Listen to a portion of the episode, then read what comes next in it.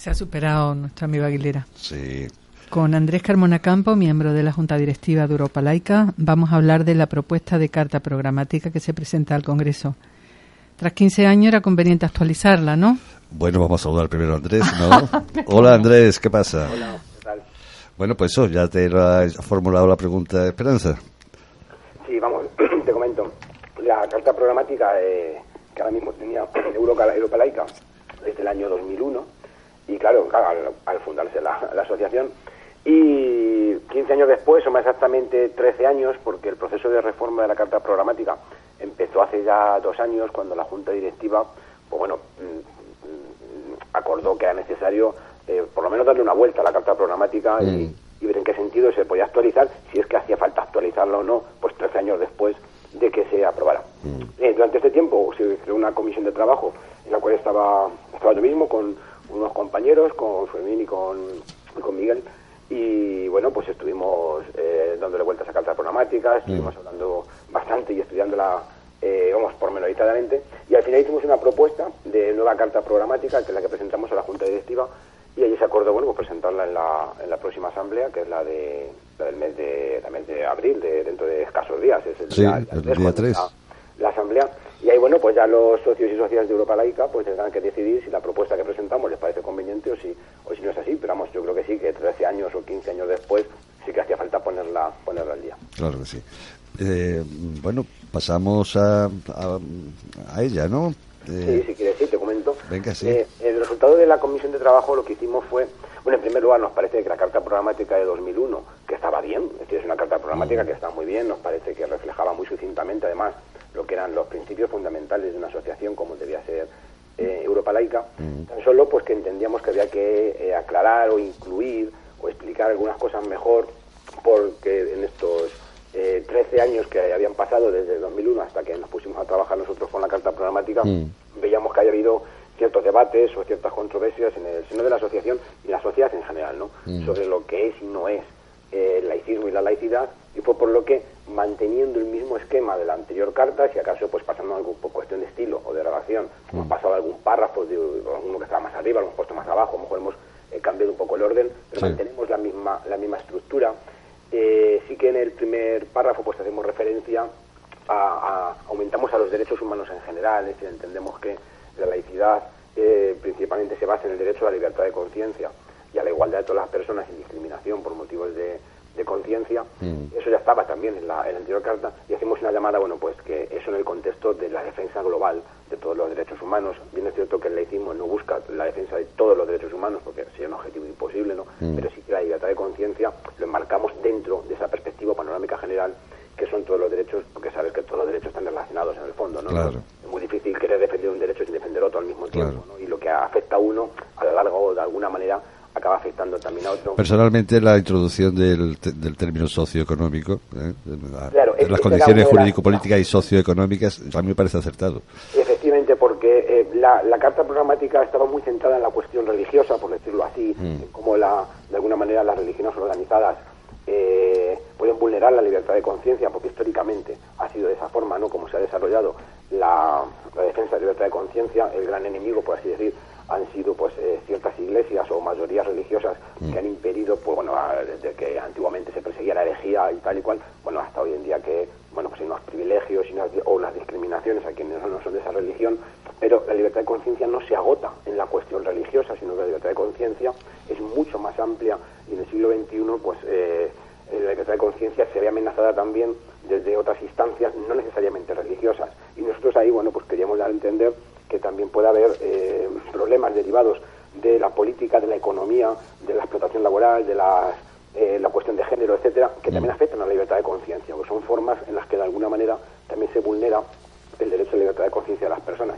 Y por eso hacíamos ahí esas inclusiones hablando de que hay otros riesgos para la libertad de conciencia no necesariamente religioso, que vienen, bueno, pues derivados de esa apropiación, privatización de lo público, porque entendemos que la libertad de conciencia se garantiza desde el ámbito público, desde separación de lo que es público y lo que es privado, y que a veces de distancias religiosas se quiere hacer injerencia en el ámbito público, pero a veces también de distancias no religiosas, por ejemplo, de instancias empresariales, grupos de poder, grupos de presión, eh, discriminación de género, etcétera, que lo que hacen es que también están vulnerando la libertad de conciencia desde otros sentidos, ¿no? Y bueno, pues eso lo queríamos también reflejar en la carta programática y queda, bueno, pues en el texto eh, queda ahí reflejado, queda reflejada esa diferencia entre lo que es el, el, ámbito público, el ámbito, el ámbito privado, las relaciones de unos y otros, el ámbito de la educación también ahí desarrollado, entendemos que, que sin ser la solución para todo, porque eh, también los debates que tuvimos vimos que a ver que había muy importante el ámbito educativo, pero que no era la panacea, es decir, no basta con educar a la gente para que todo cambie, ¿no? También hay que hacer, es necesario, evidentemente, pero también hacen falta otras eh, otras acciones pues institucionales, políticas, económicas, etcétera, para garantizar esa base de que, que permita que la laicidad, es decir, la libertad de conciencia, se pueda garantizar plenamente. Y bueno, pues en ese sentido hemos ido eh, profundizando en algunos de los aspectos que nos parecía importante para, pues también para eh, definir eh, lo que entendemos nosotros por laicidad y laicismo, mm. para distinguirnos de otras formas de entender la laicidad que nos parecían que eran eh, confusas en el sentido más peyorativo de la palabra. Hay también otras asociaciones, grupos, etcétera, sobre todo ligados, bueno, pues a los sectores más reaccionarios, de derechas y clericales, que ellos también hablan de laicidad, hablan incluso de laicismo, pero en un sentido que quieren contraponer la laicidad al laicismo, como si hubiera mm. una laicidad que se llaman abierta, que sería buena, y un laicismo que sea el nuestro, que sería malo. Y entonces entendemos que esa es una distinción falaz. La laicidad es lo que es, la libertad de conciencia, o la defensa de la libertad de conciencia, y el laicismo es un movimiento que tiende a eso. Y mm. eso ni es, ni es antirreligioso ni va en contra de nadie, al revés, va a favor del derecho de conciencia de todas las personas y también eso pues lo hemos querido ahí. cuando se le, eh, eh, cuando se adjetivan los, los sustantivos, la laicidad positiva, la laicidad sana, malo. Claro, porque parece que está diciendo hay una que es buena y otra que es mala. Claro. Y normalmente la buena es la que tiene que ver más, pues eso, con todos aspectos más, más clericales y más cavernícolas ¿no? de, de la sociedad y no más progresistas cuando se intenta hacer muchas veces esas distinciones. También hablamos, y que eso ya estaba en la carta programática original, que era el tema de que el sujeto del derecho a la libertad de conciencia es únicamente la persona, ¿no? entendida como eh, el individuo de carne y hueso y no las personas físicas, eh, perdón, no las personas eh, colectivas, por así decir, no, no mm. los entes, no, no los colectivos. Los derechos son de la persona y es la persona a la que hay que defender. No se puede sacrificar a la persona en aras de un supuesto ente colectivo, ya sea la religión o lo que o lo que sea, ¿no? Eso también es algo que nos que nos parecía importante decir. ¿Por qué? Porque eh, las religiones no tienen derechos. Tienen derechos las personas particulares que creen en esas religiones. Y lo mismo eh, no tienen, hablando propiamente, ¿no? Que puede tener derechos en el sentido jurídico como ficción jurídica, pero derecho propiamente hablando solo puede ser de la persona física. Entonces entender eso también es muy importante para entender lo que es el, laicismo y cómo el, derecho a la persona siempre tiene que primar eh, por encima de cualquier otra cosa, ¿no? No hay debates como tú bien sabes, en los que esto se plantea, ¿no? Cuando, por ejemplo, se dice eh, la transfusión de sangre a un niño de una familia de testigos de Jehová. Eh, ¿Va antes el derecho religioso no sé qué o, el derecho a la salud del niño? Pues hombre, debe ser evidente, el derecho de la persona real que es ese niño tiene que estar por encima de cualquier supuesto derecho que tengan religiones, eh, iglesias, sociedades o como se quiera decir, ¿no? ¿Qué más eh, podemos destacar en, el par de minutillos que nos quedan? Lo importante es esa ampliación que hacemos de la problemática laicista a otros asuntos, como te decía, que no son lo, estrictamente lo estrictamente religioso. Mm. Yo creo que, que, sabes que el laicismo tiene ese San Benito de, de antirreligioso, que es totalmente equivocado. Yo creo que sería muy acertado eh, recuperar la palabra anticlerical, ¿no? Porque sí que es cierto que el laicismo es anticlerical. Y eso no significa antirreligioso, ni, ni mucho menos. Anticlerical es quien no quiere que el clero se meta en las cuestiones políticas, en las cuestiones públicas, que el clero se ciña a las cuestiones propiamente religiosas, ¿no? que es el ámbito propio en el que, en el que debe estar. Y eso es si viene en la carta programática, no con ese término, no viene el término anticlerical, pero sí que viene el concepto de que hay que separar lo que es público de lo que es privado. Y lo que avanzamos es que el caso del anticlericalismo sería un caso particular, pero que puede haber otras problemáticas que estén afectando también a la libertad de conciencia, como mm. decíamos al principio, sin que sean necesariamente religiosas. Ahí, por ejemplo, pues eh, lo tengo aquí delante, te lo voy a, mm.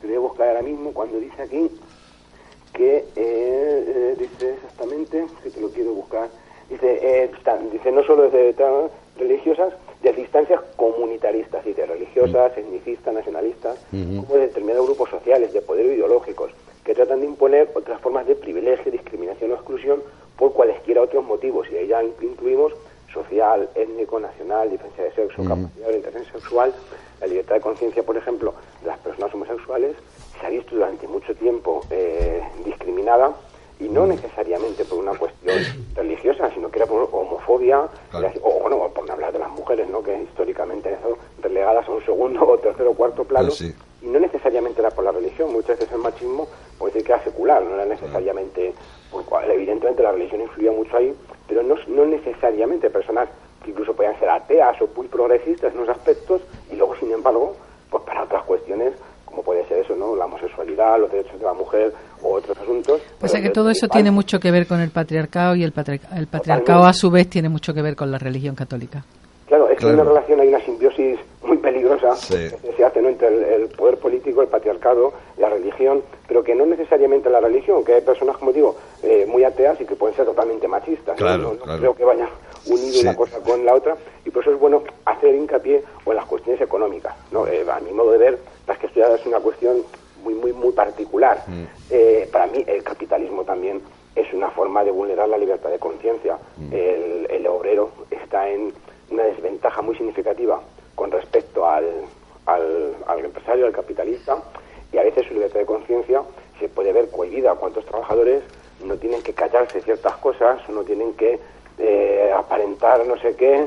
Piensan toda la gente que está en el paro como muchas veces procuran no significarse, esa expresión de no significarse, mm. que significa muchas veces no manifestar sus propias opiniones por miedo a pues, que no me contraten o que me despidan o que eso también es una vulneración de la libertad de conciencia que una persona no pueda decir lo que piensa o, abiertamente una especie de autocensura por miedo a lo que pueda ocurrirle a, las represalias que pueda tener tenemos que dejarlo ahí, Andrés. Ya... Ah, vaya, es que me lío. no, no, no. No, no es que es muy interesante lo que dices, pero claro, el tiempo es el que es. el tiempo es el que Bueno, pues, Un abrazo, Andrés. Hasta mañana. Gracias. Hasta luego.